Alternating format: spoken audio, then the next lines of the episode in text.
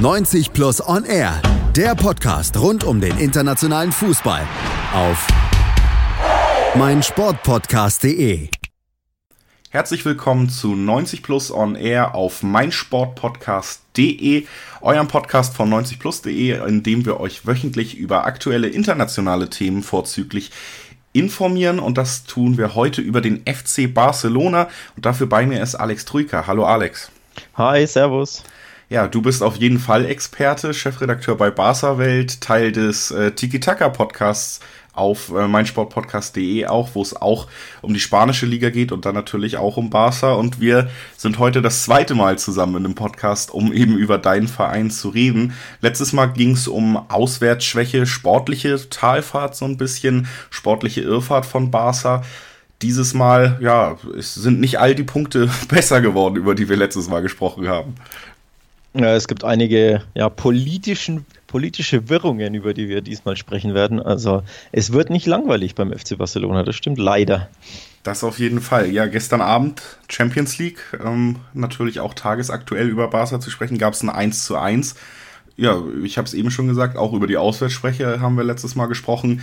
Einer der Punkte, die sich vielleicht noch nicht so ganz verbessert haben. Aber wir wollen heute wirklich dann in der Zeit, die wir hier zusammen haben, nicht unbedingt aufs Sportliche gucken oder nur auf Sportliche. Natürlich haben solche ähm, Querelen im Umfeld auch einen Einfluss darauf, sondern wir wollen mal so ein bisschen auf die Politik des Vereins gucken in verschiedenen Bereichen und Anstoß war da auch so ein bisschen, dass wir uns dieses Themas annehmen der letzte Skandal um Barca und den Präsident Bartomeo, nämlich ein Social Media Skandal, wenn man es so formulieren will. Ja, also komplett verrückte Sache, die da vorgeht. Ähm, klingt tatsächlich für mich wie aus einer Serie oder aus einem Film. Ne? Intrigen auf Social Media durch irgendwelche zwielichtigen Firmen. Und eigentlich könnte man sich nicht vorstellen, dass es sowas ähm, ja, im Fußball gibt oder generell ja auch noch den eigenen Verein betrifft oder einen Verein, äh, den man covert oder von dem man Fan ist. Und deswegen umso erstaunlicher, krasser und ja, verrückt einfach, was ja. da abgeht um das nochmal kurz zusammenzufassen, es geht ja in den Vorwürfen darum, dass eben Bartomeo oder sein Umfeld im Verein eine Agentur engagiert haben soll, die dann eben auch auf Social Media aktiv war, verschiedene Accounts gepflegt hat, die unter anderem dann Spieler wie Messi in schlechterem Licht dastehen lassen sollten, Trainer wie Guardiola, der natürlich einen hohen Stand in Barca hat, um andererseits die Position von Bartomeo im und im Umfeld des Vereins auch und in den sozialen Medien eben besser darzustellen, als sie es vielleicht ist. Ähm, und das ist natürlich Ausdruck davon, dass da im Verein eine, ein, ein Machtkampf zwischen Spielern, zwischen Funktionären und auch an der Spitze des Vereins herrscht. Würdest du mir da zumindest recht geben? Ja, absolut. Also diese Firma E3 Ventures, glaube ich, heißt, heißt die, der wurde ja gekündigt. Am Anfang hat Barca das geleugnet, dass die hinter den Accounts stecken. Dann hat ähm, der Radiosender Cadena Serica quasi Beweise geliefert oder, oder Nachweise geliefert, ähm, dass diese Firma eben hinter bestimmten Troll-Accounts steckte, die eben tatsächlich ja auf Social Media Stimmung machte gegen, wie du schon sagtest, gegen Gegner des Vereins, wie es so schön heißt. Wirklich krass. Und ja, die Frage ist tatsächlich, wer steckt hinter, ähm, hinter der Sache? Also sprich, wurde es von wem im Verein wurde es ähm, initiiert sozusagen? Also steckt da Bartomeo dahinter oder ähm, hat die Firma ja auf, auf, eigenem, auf eigenes Geheiß gehandelt, also quasi ohne dass, dass bei Barca jemand da, davon wusste. Das ist natürlich schwer zu glauben, wenn man ehrlich ist. Ne? Also wenn die, die Firma beauftragt wird, wird die ja wohl kaum rufvereinsschädigendes Verhalten an den Tag legen, obwohl sie zu, zu Barca gehört. Was auch krass ist, ist, sie soll rund eine Million Euro dafür erhalten haben für seine, für diese Dienste. Was ein bisschen hoch ist, wo man sich fragt, ist das überhaupt markt, marktgerecht? Auch das wird wohl untersucht. Ähm, also der Betrag ist so hoch, dass man sich auch, ja, dass man dass man sich wundert, wofür genau dieser Betrag geflossen ist. Wie gesagt, in der Mitte des Ganzen steckt Bartomeo, der natürlich als Vereinspräsident ähm, im Endeffekt der, der, Hauptverantwortliche ist. Die Frage ist eben, wie viel wusste er davon und was genau wusste er? Hat er es überhaupt initiiert oder nicht? Also sehr komplexe Sache. Was ja wirklich interessant ist für jemanden, der eher von außen rauf guckt, als jemand, der es dann vielleicht auch mit dem Verein hält. Aber ist natürlich, äh, dass dieser Social Media Skandal, der für sich genommen natürlich schon aufsehenerregend ist und irgendwie auch absurd, indem man ja davon ausgehen kann, dass der Verein auch jemanden engagiert, wer auch immer im Endeffekt dafür verantwortlich war, um andere Leute, die teilweise auch noch Teil des Vereins sind, zu schädigen. Das hat ja schon wirklich was von einem, ja, von einem großen internen Machtkampf und der herrscht bei Barca ja auch seit längerem vor. Also ist ja nicht nur Ausdruck dieses Social Media Skandals, sondern das ist ja schon bei Barca von außen betrachtet ganz lange der Fall, dass innerhalb der eigenen Vereinsstrukturen verschiedene Mächte gegeneinander wirken und versuchen, sich gegenseitig auszuboten. Ich meine, wenn man nach Deutschland guckt, dann ist der größte Skandal, an dem man sich fast erinnern kann, irgendwie, dass Jürgen Klinsmann beleidigt zurücktritt. Aber bei Barca ist es ja seit, seit Jahren gibt es diesen internen Machtkampf. Magst du uns da vielleicht mal ein, zwei Einblicke geben, worum es da genau geht? Ähm, ja, tatsächlich muss man, muss man dazu sagen, Barca ist berühmt berüchtigt für derlei politische Querelen hinter den Kulissen. Also ähm, die Vereinshistorie ist gespickt durch derlei Beispiele. Das war schon in der Ära ähm, Luis Núñez so, das war in der Ära Gaspar so, dass es immer wieder ja da politische Querelen gibt auf, auf Funktionärsebene, dass ein Präsident seine Macht erhalten möchte oder an die Macht kommen möchte, dass er seine Widersacher diskreditiert, dass es eben politische ähm, ja politische Kämpfe eben gibt, beispielsweise durch aufstrebende Präsidenten, durch Kandidaten, durch Gegner, die er hat. Also Barca ist ein sehr politischer Verein schon immer. Ähm, dementsprechend ist das leider auch nicht wirklich überraschend für Leute, die den Verein äh, lange folgen. Natürlich in der jüngsten Historie ähm, ist es eher ungewohnt, aber nochmal, so wirklich, wirklich neu ist das leider nicht. Barca ist da ein sehr komplexer Club. Ähm, in dem Fall geht es tatsächlich darum, glaube ich, dass Bartomeo und seine Gefolgschaft quasi ähm, sich ja die Regentschaft sichern wollen, denn Bartomeo darf ja nicht antreten. Also man muss dazu erklären, 2021 gibt es Wahlen. Barca ist ja so demokratisch, dass eben ein Präsident gewählt wird. Die Amtszeit von Bartomeo ist 2021 vorbei. Er darf nicht nochmal kandidieren, aber er will natürlich ähm, einen Stellvertreter quasi installieren, wenn man so will, so, so möchte, dass natürlich seine Arbeit quasi weitergeführt wird. So. Und das ist, denke ich, der Hintergrund hieß, ähm, auch hinter diesem Social Media Skandal, dass eben da ja Meinungsmache gemacht wird, dass, dass Meinungen gesteuert werden, dass Gegner diskreditiert werden, eben um ähm, die Präsidentschaft zu erhalten bzw. vorzuführen, damit eben Bartomeo einen ja, Stellvertreter oder Nachfolger ähm, nach seinem Gutdünken installieren kann. Ich glaube, das ist so der, der, ja, der Grund für, für das Ganze. Ja, Zweck heiligt natürlich die Mittel nicht, ne? Weiß ich nicht. Also im, End, im Endeffekt ist das alles sehr, sehr politisch und sehr durch, ähm, ja, sehr komplex, sehr schwer zu durchschauen, aber im Endeffekt sind es politische Machtkämpfe, die eben, ja, da geht es um Macht, da geht es um, um Politik, da geht es um Machterhaltung, da geht es um Ämter und dergleichen. Ne? Ja, also Bartomeo, ja auch schon der Nachfolger von äh, Roussel, den ich, so wie ich das äh, mitbekommen habe, zum selben Lager zählen würde. Also, wenn man das ja, aufteilen ja. möchte. Genau. Also schon äh, etwas länger dieses Lager im Verein an der Macht. Laporta selber, äh, Laporta als Präsident äh, zählte eher zu den, äh, ich sag mal, Cruyffister, also der anderen Seite, wenn man es so aufteilen möchte. Kann man, ja, genau. Von außen betrachtet wirkt es so, als wäre die Stimmung, seit Laporta weg ist, im Verein eher gekippt, als würde die Außendarstellung seitdem ein bisschen leiden, als wäre dieses Meske in Club eben seitdem etwas unglaubwürdiger geworden, als hätte sich die natürlich die Politik im, auf dem Transfermarkt verändert. Es gibt immer wieder auch diese Transferskandale rund um Barca. Warum oder wie kann es denn sein, wenn man es so von außen betrachtet, dass trotzdem auch dieses Lager um Bartomeo natürlich Rückhalt hat? Ähm, das Sportliche ähm, ist immer im, im, im Mittelpunkt. Solange es bei Barca sportlich läuft, verzeiht man quasi Politikern Fehltritte oder in dem Fall äh, ähm, Politikern innerhalb des Vereins, ne, also Präsidenten oder, oder Vorstandsmitgliedern etc. Ähm, das Sportliche ist einfach das Wichtigste. Barca war sportlich, auch wenn es in der Champions League nicht, nicht klappte, ja trotzdem unfassbar erfolgreich in der Ära Rossell Bartomeo.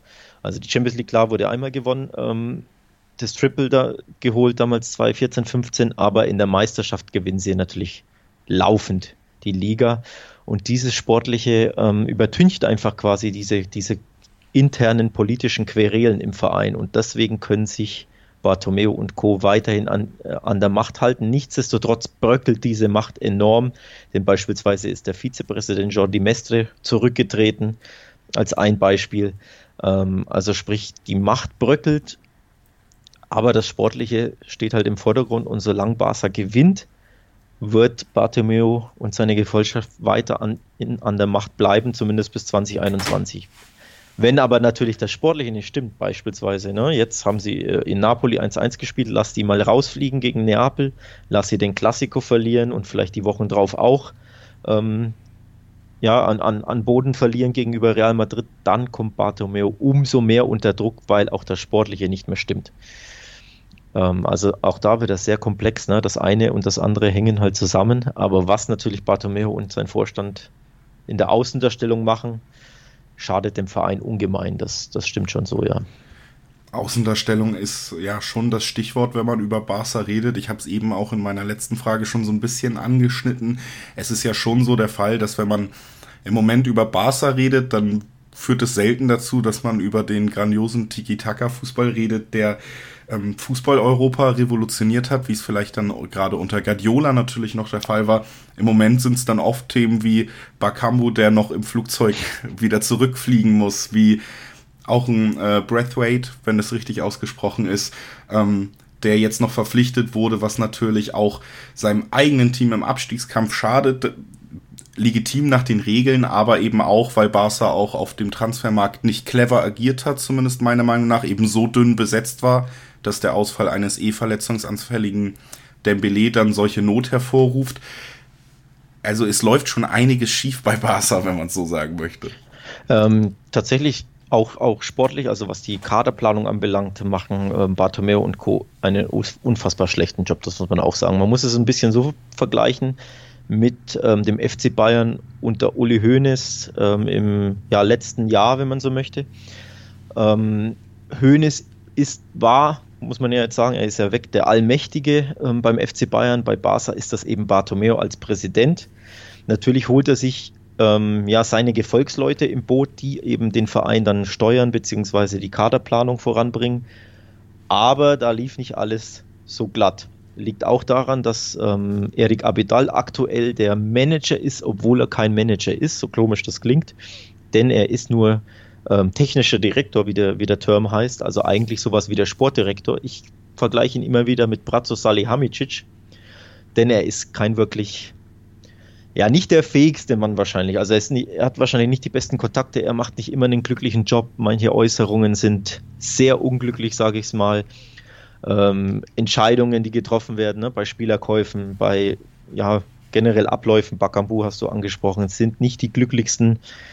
Ähm, das Problem ist, er ist aktuell der Sportdirektor, obwohl er eben nicht in der Rolle vorgesehen war. Denn über ihm stand eigentlich der eigentliche Manager äh, Pep Segura, der ist aber im Sommer zurückgetreten bzw. wurde entlassen.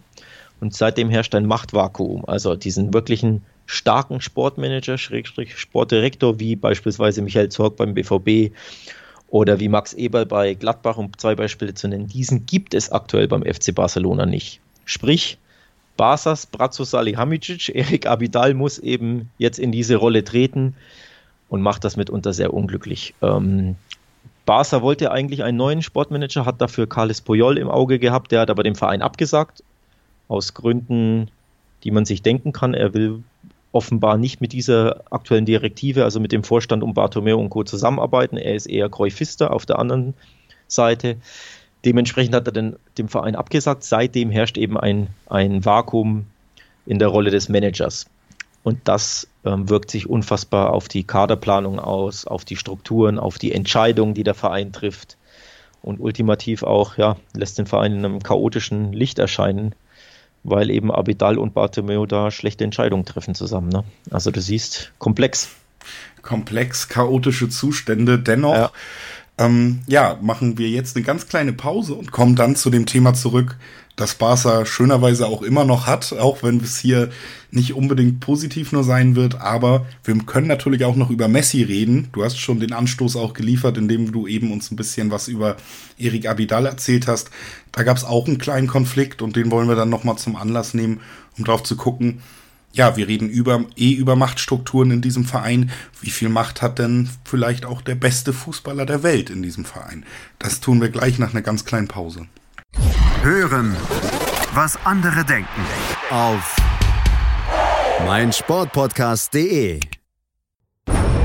BV Beben.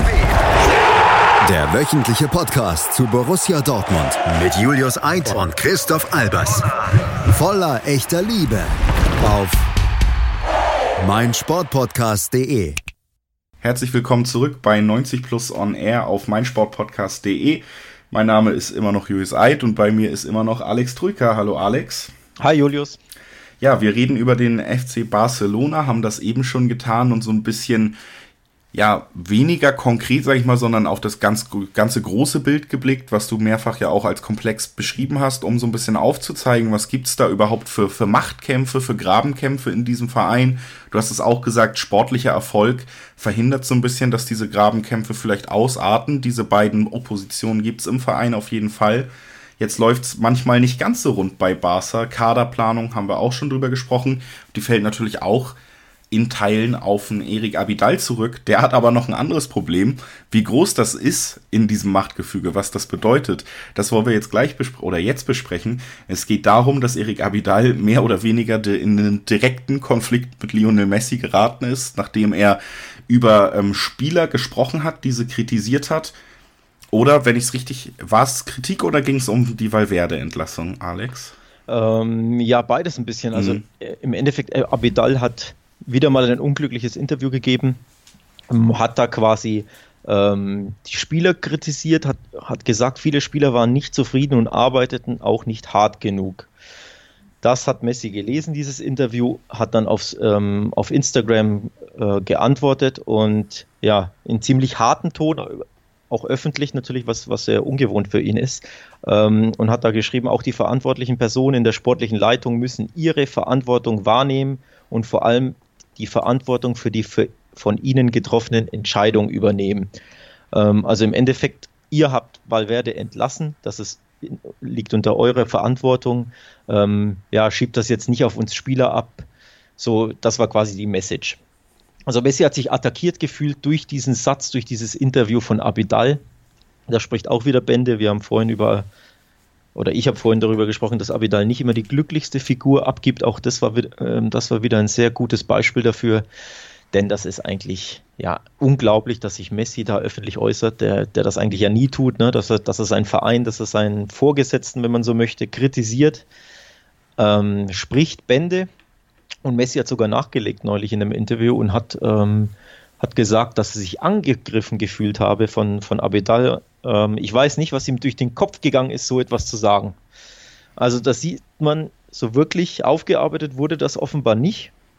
Ähm, ja, Messi hat sich wie gesagt angegriffen gefühlt durch Abidal und im Endeffekt, ja, hat Abidal erneut kein gutes Bild abgegeben in der Außendarstellung. Also auch da sieht man wieder, er ist sehr schwach. Er ist aktuell hat er eine wichtige Rolle inne, weil er eben quasi Sportdirektor, Sportmanager ist, aber er ist ein sehr schwacher Sportdirektor und ja, da schwelt das quasi der Konflikt ein bisschen weiter, wenn man so möchte. Ne? Der schwelt weiter. Messi selber soll ja auch äh, durchaus zufrieden, beziehungsweise soll sich ganz gut mit Valverde verstanden haben bis zu ja. dessen Entlassung. Vielleicht genau. auch noch so ein Punkt, der mit reingespielt hat in seine Unzufriedenheit. Eine schlechte Kaderplanung natürlich auch für Messi schlecht, dessen erzieltes äh, erklärtes Ziel natürlich auch ist, die Champions League nochmal zu gewinnen mit Barcelona. Da hat natürlich auch einen Einfluss darauf, wie der Kader dasteht. Was mich jetzt mal interessieren würde, weil wir ja schon die ganze Zeit über Machtverhältnisse im Verein reden und eben über diese Grabenkämpfe.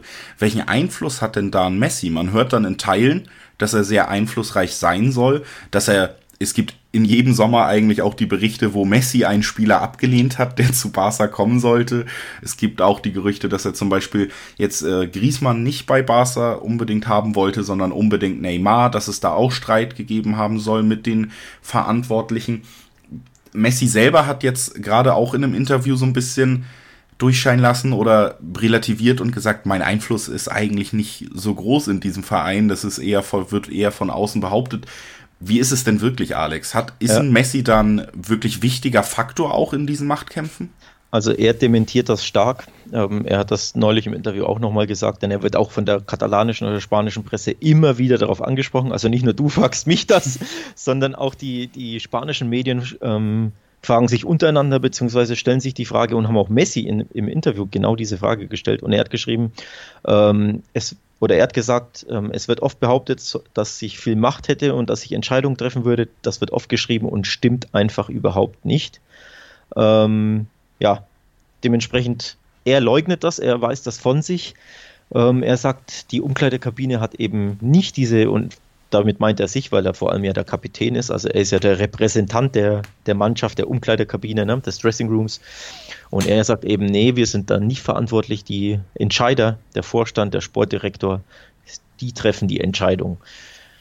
Jetzt ist natürlich die Frage, welche Macht hat er trotzdem einfach, man kann ja also auch wenn man sagt, ich möchte, wenn man nicht sagt, ich möchte, dass Trainer X entlassen wird oder dass Trainer Y bleibt oder kommt, man kann ja trotzdem so eine Softpower ähm, ja, wirksam machen und ich glaube, die hat Messi schon. Also ich denke schon, dass er, dass er ja, dass er den Verein beeinflusst durch seine Launen beispielsweise, ob er, ob er ja einen Trainer willkommen heißt oder nicht, ob er einen Spieler herzlich willkommen heißt oder nicht. Das ist ja so, schon so ein, so ein Stimmungsbild für den Verein. Ne? Wie gut geht's Messi, wie glücklich ist Messi auf dem Platz oder ähm, hinter den Kulissen in den Katakomben und das ist so ein, so ein Indikator für, für den Verein, okay, sollten wir darüber nachdenken, Spieler X zu holen, Spieler Y zu holen oder eben den Trainer ja, zu entlassen oder nicht. Also Beispiel, ein großes Beispiel ist die Sache mit Neymar, denn da ähm, äußert sich Messi ja immer wieder eindeutig, dass er sagt, er möchte, dass Neymar zurückkommt. Ähm, das ist dann schon ein Indikator oder, oder ein Beweis, wie er seine, seine Macht, seine Softpower da anwendet. Ne? Dass er immer wieder sagt, ähm, ich möchte, dass, ähm, dass Neymar zurückkommt oder er wäre ein, ein, super Spieler für uns, er würde der Mannschaft gut tun. Ich möchte ein ähm, Projekt haben, das erfolgreich ist und nennt dann immer wieder in dem Zusammenhang in diesem Zusammenhang den Spieler Neymar. Also dadurch macht er quasi seine Power so ein bisschen bemerkbar, ne? durch derlei Aussagen. Also und dann äh, natürlich auch zumindest mit dieser Soft Power keine gute Ausgangslage für Abidal, wenn er da öffentlich so kritisiert wird. Du hast es ja auch angesprochen, Messi relativ ruhiger Geselle bei den meisten Themen. Deswegen ja. hat das ja auch für, für diese Aufmerksamkeit gesorgt, als er dann da öffentlich diese relativ harsche Kritik geäußert hat. Glaubst du denn, dass Abidal in irgendeiner Form noch eine längerfristige Zukunft jetzt bei Barca hat? Oder ist dieses Thema dann auch jetzt langsam Kaderplanung, haben wir darüber gesprochen, Streit mit Messi jetzt auch? Glaubst du, dieses Thema zumindest wird sich relativ schnell auch bei Barca erledigen? Also, ich habe es vorhin schon, schon angesprochen, es steht und fällt mit dem sportlichen Erfolg. Wenn dieser jetzt schnell ausbleibt oder spätestens im Sommer ausbleibt, also wenn sie nicht Meister werden und die Champions League nicht gewinnen und oder dann ist das Board mächtig unter Beschuss und Abidal ist Teil des Boards, ist Teil dieses Vorstandes. Ähm, sollte es Neuwahlen im Sommer geben beispielsweise, ähm, ist natürlich ja auch die Position Abidal stark unter Beschuss oder es kann natürlich sein, dass er auch ein Bauernopfer wird, wenn, wenn Bartomeo sich unbedingt weiter an die Macht klammert, wenn er seine, seine Position schützen will, kann es natürlich sein, dass Abidal seinen Job verliert, weil er ja, weil ein Bauer, Bauernopfer ist für, die, für das schwache Abschneiden in, der, in dieser Saison. Das gab es ja in der Vergangenheit auch schon. Im Jahr, wo Barca das Triple geholt hat unter Luis Enrique 2014, 15, da wurde ähm, Sportdirektor Andoni Subisaretta im Januar entlassen und erst dann schwang sich Barca dazu auf, das Triple zu holen. Also auch da war Subisaretta klar ein Bauernopfer, weil quasi ein Kopf rollen musste, weil Barca ein bisschen in der Krise war. Also hat man den, den Sportdirektor entlassen. Das könnte ich mir schon tatsächlich sehr gut vorstellen bei Abidal, dass das passiert, unabhängig davon, ob Bartomeo und Co. Im, ähm, ja, an der Macht bleiben oder nicht. Also er ist wirklich mächtig unter Druck, Abidal, und ja, sein Kopf könnte im Sommer rollen, wenn Barca die Ziele verpassen sollte. Das stimmt schon. Und die Ziele sind mindestens Meisterschaft oder wie stellt sich das bei Barca mittlerweile dar? Du hast es angesprochen, in der Liga schon sehr dominant, aber das große Ziel Champions League, das ist glaube ich auch für alle deutlich und ja, wir haben gestern beide so ein bisschen das Spiel gesehen, Napoli gegen Barca, ob das jetzt wirklich äh, so klappen kann. Klar, die, die Ziele die verbleibenden Ziele sind natürlich die beiden großen Titel. Der, die Supercoppa war auch ein Ziel, wurde verpasst. In der Copa del Rey sind sie ausgeschieden. Also da wurden zwei Pokale schon verspielt und dementsprechend die verbleibenden beiden Pokale sind eindeutig das Ziel. Eine Meisterschaft gegen Real Madrid zu verlieren, wäre natürlich doppelt bitter. Ähm, und in der Champions League ist es natürlich, kommt es natürlich immer aufs Ausscheiden drauf an. Ne? Also diese Schmach in Rom und die Schmach in Liverpool war eben aufgrund der Art und Weise so bitter. Wenn du jetzt natürlich nach Hin- und Rückspiel irgendwie durch, keine Ahnung, ein Tor ausscheidest oder 1-1 und 2-1 spielst, dann denke ich, ist das dann, wäre das nicht so tragisch, ist es verkraftbar. Aber du musst natürlich so weit kommen wie möglich und ja, einfach die Chancen haben, wettbewerbsfähig zu sein, ne, competitive zu sein. Aktuell in Napoli, das Spiel hat aufgezeigt, bis dahin ist noch ein weiter Weg. Also gegen die Top-Teams in Europa wird es richtig, richtig schwer mit dem kleinen Kader, mit ja, durch den Trainerwechsel, durch die Turbulenzen im Verein. Da ist Barca einfach angeschlagen. Das wird schwierig. Dementsprechend, ja, die Liga ist ein Muss, denn Champions League kannst du nicht planen, Liga kannst du mehr oder weniger planen, denn sie haben es ja in der eigenen Hand. Ne? Die sind ja zwei Punkte vor, vor äh, Madrid und haben jetzt den Klassiko. Wenn du den gewinnst, sind es fünf Punkte.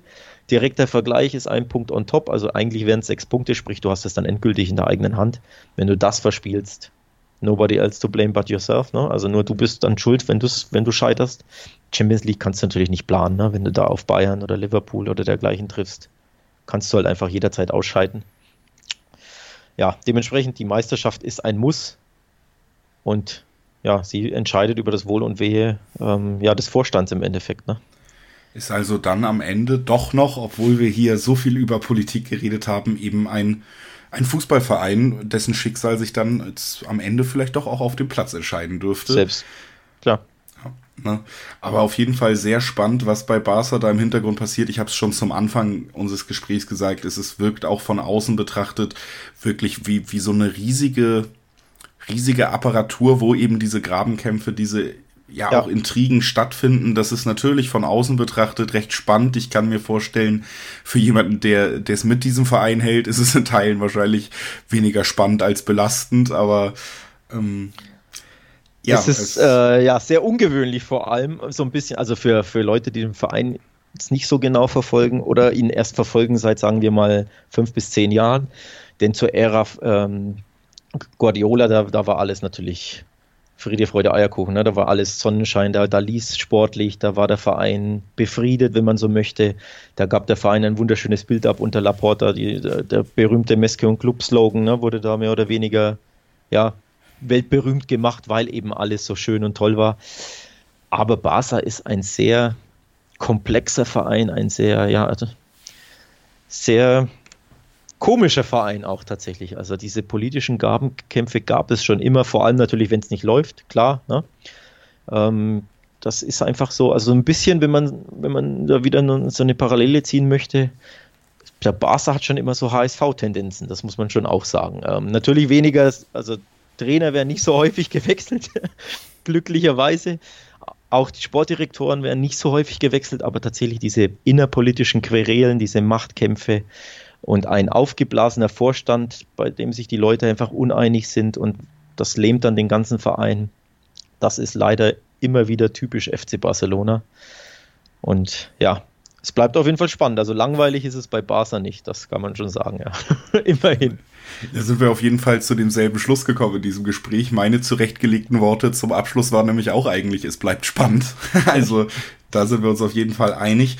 Ich danke dir für den kleinen Einblick in, in diese Strukturen, die natürlich, du hast es ja auch immer wieder gesagt, sehr undurchsichtig sind, gerade wenn man nicht so drin ist wie du. Deswegen vielen Dank, dass du dir die Zeit auch für uns genommen hast, das so ein bisschen mit uns durchzugehen. Das war Alex Troika von Barca Welt. Wenn ihr was über Barca wissen sollt, wollt, solltet ihr da vorbeigucken. Vom Tiki Taka Podcast zusammen mit Nils Kern von Real Total. Wenn ihr was über die spanische Liga wissen soll, wollt, solltet ihr da einschalten. Das war äh, der Werbepart für dich nochmal. Danke, schön, dass du da warst. gerne, gerne, danke. Und danke natürlich auch an alle Zuhörer, die einschalten. Wir hören uns nächste Woche wieder mit dem nächsten internationalen Thema. Hoffentlich seid ihr da auch dabei. 90 Plus On Air, der Podcast rund um den internationalen Fußball auf meinsportpodcast.de. Tiki Taka, der La Liga Podcast. Mit Nils Kern von Real Total und Alex Troika von Barca Welt. Tiki Taka auf meinsportpodcast.de